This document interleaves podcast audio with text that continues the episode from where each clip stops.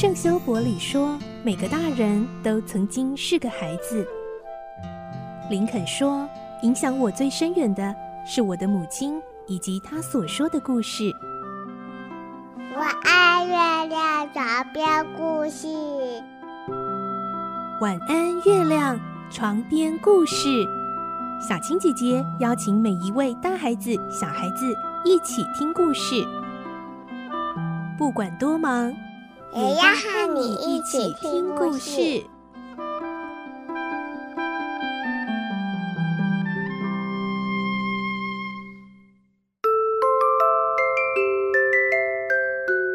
晚安，欢迎你和我们一起听故事。我是小青姐姐。今天是环游世界八十天最后结局喽。霍格回到英国的隔天，当初在俱乐部和他打赌的牌友又聚在一起，他们正在倒数时间，看看霍格是不是能够来得及出现呢？诶，霍格不是已经超过了时间吗？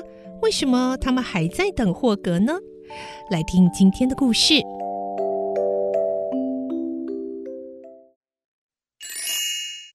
环游世界八十天，三十七集，反败为胜。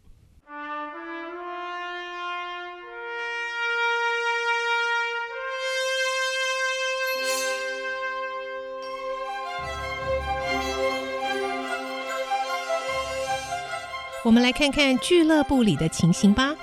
十二月二十一日星期六这天，那四个与霍格打赌的会员。萨班、史都华、拉佛和弗纳肯一大早九点不到就聚集在俱乐部的大厅里，他们都相当焦急，就像脚底被搔了痒一样，分秒难耐。虽然他们尽量如同平常一样聊天玩牌，可是聊啊聊，话题不知不觉岔开了，各说各话，毫无交集。出牌时也差错百出。时钟的指针好像是厌倦了一成不变的准确步调，故意放慢速度，一步一步耗下去。晚上八点二十五分，俱乐部外面已经汇集了一大片的人海。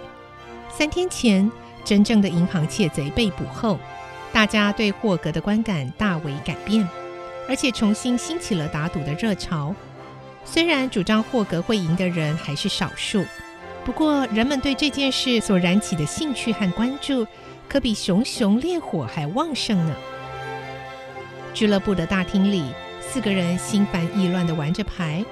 史都华耐不住性子，先甩下了牌，站起来吐出一大口气，说：“唉，再过二十分钟，约定的时间就到了。”佛纳肯问。由利物浦开来的火车几点到呢？七点二十三分，下一班则是十二点十分。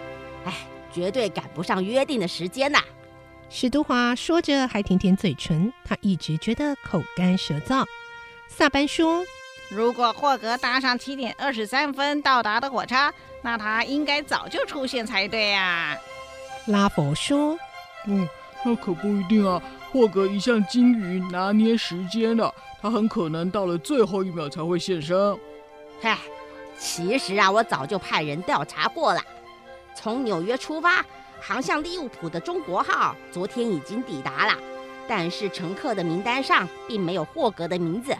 他呀是输定啦。史都华信心十足地说。不过在八点四十五分未到之前，他心里总是隐隐约约有些慌张。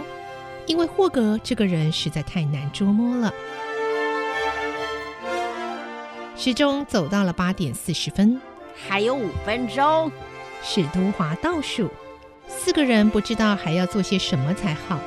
有的猛吸烟，有的重新打领结，有的无意识地排列着扑克牌，而他们的手都不约而同地颤抖着。当他们看着秒针一颗颗的波动。大厅的门突然打开了，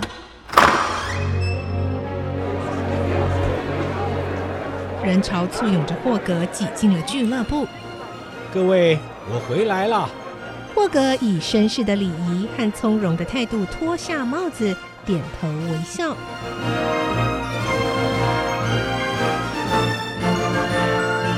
你一定觉得奇怪吧？霍格不是没赶上约定的时间吗？怎么这下子又获胜了呢？原来霍格由西向东的旅行，每越过一个经度，时间就缩短四分钟。地球表面经度共有三百六十度，四乘以三百六十正好是二十四小时。也就是说，霍格在旅程中不知不觉其实赚到了一天的时间。由于时差的关系，霍格到伦敦的那一天其实是十二月二十日星期五，而他们却误以为是二十一日星期六。直到第二天，帕斯巴德去教堂找不到神父和打扫的人闲聊时，才发现当天是星期六，所以他才飞也似的赶回家，匆匆向霍格简要说明，并且立刻将他推上马车。那时候是晚上八点三十五分。十分钟不到，马车就急忙地赶达俱乐部。格终于获胜了，他得到了两万英镑的高额赌注。不过，扣掉旅行所花掉的一万九千英镑，他只赢了一千英镑。虽然如此，他并不觉得遗憾，因为在众人都不看好的情况下，完成艰难的旅程就是他最大的满足。他决定把赢来的一千英镑平分给帕斯巴德和费克刑警。其实他从来没有怨恨过费克，反而觉得费克平白的跟踪他绕了地球一大圈，花了不少冤枉钱，很可怜。然而说话算话的他，在给帕斯巴德的五百英镑中，可是精精确确的把燃烧了七十九天的瓦斯灯费用扣除下来呢。二十二日，霍格找来俄达，十分震惊的问：“现在的情况和前一天又不一样了，我们的婚礼还要举行吗？”这正是我想要向您确定的。您现在又恢复大富豪的身份，也许已经不再需要我了。哎，别胡思乱想。对我来说，你比全世界的财富都贵重啊！听到这番告白，俄达感动的握紧霍格的手。四十八小时之后，他们在教堂举行了婚礼。帕斯巴德担任伴郎。的确，再也没有任何人比帕斯巴德更适合担任这个角色了。要不是他，俄达也不会死里逃生，并且一路和霍格相知相惜，萌生感情呢。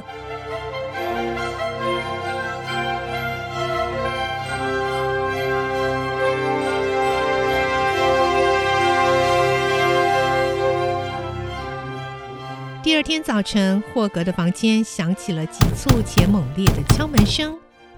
霍格开门一看，是帕斯巴德。怎么了？我并没有拉铃叫你来啊。我知道，不过有一件事情非跟您报告不可。什么事？根据新闻报道，有一条新的路线，只要七十八天就可以环绕世界一周呢。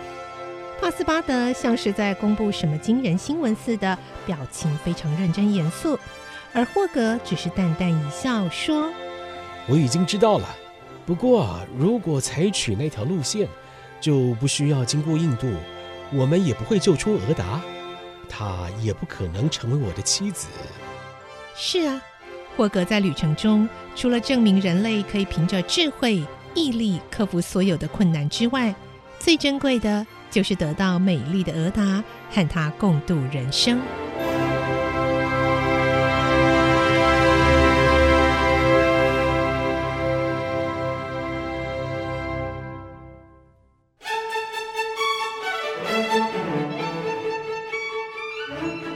世界八十天的故事说完了，你喜欢这个故事吗？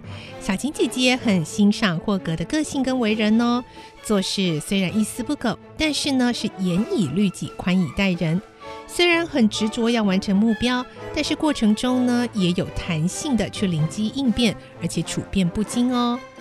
最后，他其实等于是提前一天回到英国，而且还找到了终身伴侣。希望这个故事可以鼓励，也提醒我们，追求自己的目标跟梦想的时候，要全力以赴，但是也要能够弹性因应变化哦。最重要的是要保持一颗良善的心。今天的故事就听到这里了，下个星期再继续来听晚安月亮床边故事。我是小青姐姐，祝你有个好梦，晚安，拜拜。